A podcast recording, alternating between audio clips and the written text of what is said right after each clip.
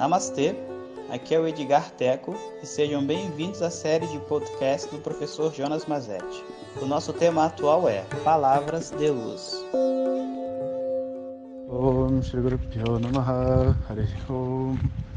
Bom dia pessoal, então como vocês vão estar escutando, tô aqui passeando com o meu cachorro,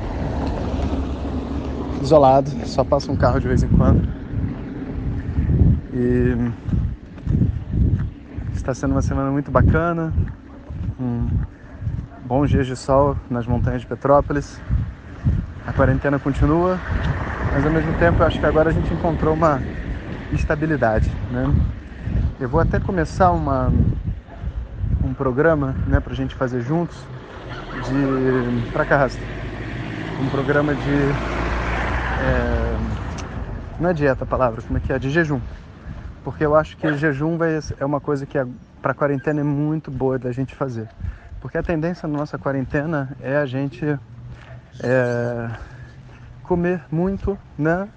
não fazer exercício nenhum, ficar meio, é, como é que se diz, tamássico, né? cheio de preguiça, cheio de coisa, e deitar na cama sem conseguir dormir, assistir seriado, essa é a tendência. Né?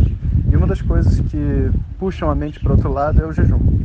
Então, em breve, assim que tiver uma data auspiciosa, eu vou informar vocês todos. E se vocês quiserem, a gente pode fazer um, um, um desafio, né? Um desafio de jejum para essa temporada que a gente vai estar tá passando aí junto. Vamos dizer assim, final de quarentena, se Deus quiser, né? Bom, é... hoje eu queria aproveitar para tirar uma outra dúvida de internautas sobre a diferença entre alguns termos Manaha, Buddhi, Chitta, Chitta, né, que são termos assim que aparecem na literatura dos yogis. Então assim, a primeira coisa que a gente tem que saber é que apesar de ser muito é, como é que eu vou dizer assim, apesar de ser uma coisa muito saudável a gente ler os livros e tudo mais. Bom dia, bom dia, tudo bem? Apesar de ser uma coisa muito saudável a gente ler livros e tudo mais sobre yoga, Vedanta e tudo e etc isso é só o início de um processo, né? Porque quanto mais a gente tenta mergulhar no entendimento dos Vedas, mais a gente sente a necessidade de ter um professor e de poder explicar certas coisas, sabe? E algumas coisas, como eu vou explicar hoje, são explicações descritivas. Ou seja, basta você ter algum lugar a definição certa, você consegue entender. Mas a maioria das coisas difíceis não são explicações descritivas são explicações que envolvem um processo terapêutico, que o nosso ego não vai querer ver sozinho qual que é a verdade do que está escrito ali, porque se ele vê a verdade, tem algum tipo de dor envolvida. Então isso só dá para ser realizado junto com o professor. Tendo dito isso, vamos tirar essas dúvidas. Então a gente vai ver essa palavra manas, manaha, aparecendo em vários lugares. E eu vou tentar ser assim muito objetivo em relação às definições, porque assim vocês podem é, até anotar né, e esclarecer suas dúvidas. Então, Manas vai aparecer em diversos, diversos lugares e representa duas coisas, a palavra Manas. Tá? Um, ele representa toda a nossa mente.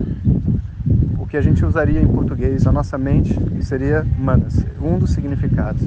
Então, por exemplo, assim, memória é manas, intelecto é manas, é, emoções humanas, tudo que ocorre na nossa mente, genericamente, é lidado com essa palavra chamada manas e uma outra palavra também que chama antarkarana, que é o instrumento interno, a mente. Né? Então, manas e antarkarana, em um dos seus significados, são sinônimos.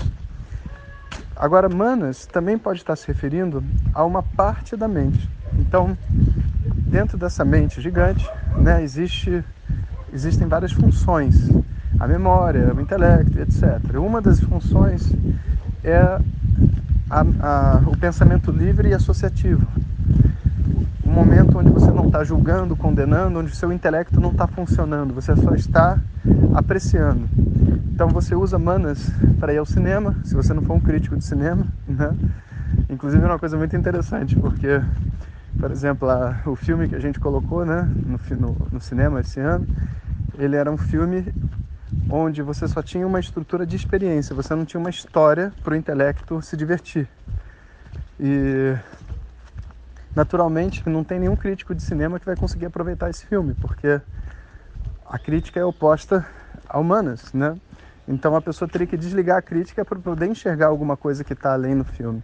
Não que o nosso filme seja espetacular, mas já era esperado que a crítica não fosse gostar, porque a mente crítica não vai funcionar. Só o que vai funcionar ali é manas. Então é quando você está só recebendo a experiência, ouvindo uma música, tendo ideias, sabe? Sem julgar, só tendo ideias. Isso tudo é funcionamento de manas. Então manas pode ser a mente como um todo, manas pode ser a mente associativa, emocional, só isso. Outra parte chamada buddhi. Então, buddhi, em geral, só tem uma definição, que é o intelecto, onde você vai fazer as contas sobre o mundo, sobre o que é melhor, o que é pior na sua vida, que decisões tomar. Isso tudo é o buddhi. É, outra coisa chama tita. Então, tita tem vários significados o, o significado popular de Tita é memória.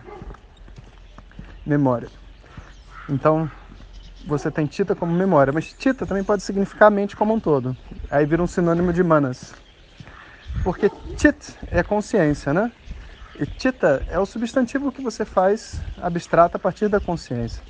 Né? E, então serve para um monte de coisa. Então, memória, para a mente como um todo.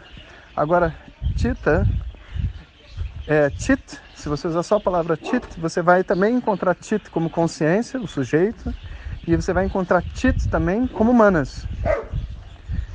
É... Então, se você olhar no Yoga Sutras, né, tem aquele sutra Chitta Vritti Nirodha, que é que é o vritti, né, o pensamento do que? Não da consciência, da mente. Chitta Vritti. Porque pensamento da consciência não faz sentido nenhum né? Não existe pensamento fora da consciência. Ah, professor, mas também não existe pensamento fora da mente.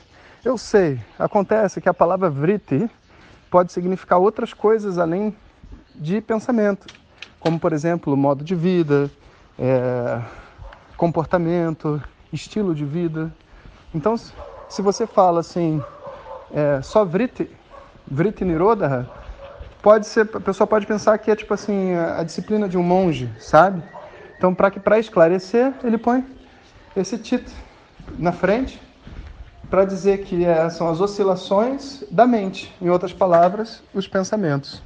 Então, fica assim o significado dessa palavra.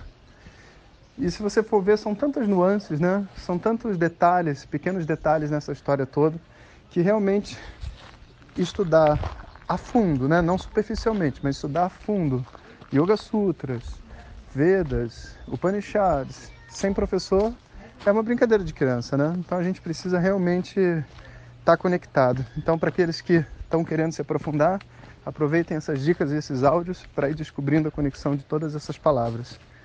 É assim que a gente vai indo além. Um abraço a todos vocês e bom dia. Hariom. Muito obrigado por ter escutado. Essas são apenas algumas gotas do infinito oceano de conhecimento da tradição védica. Para receber nossos áudios diretamente, clique no link que acompanha o título desse áudio ou baixe o nosso aplicativo Vedanta Zap. Om Tat Sat.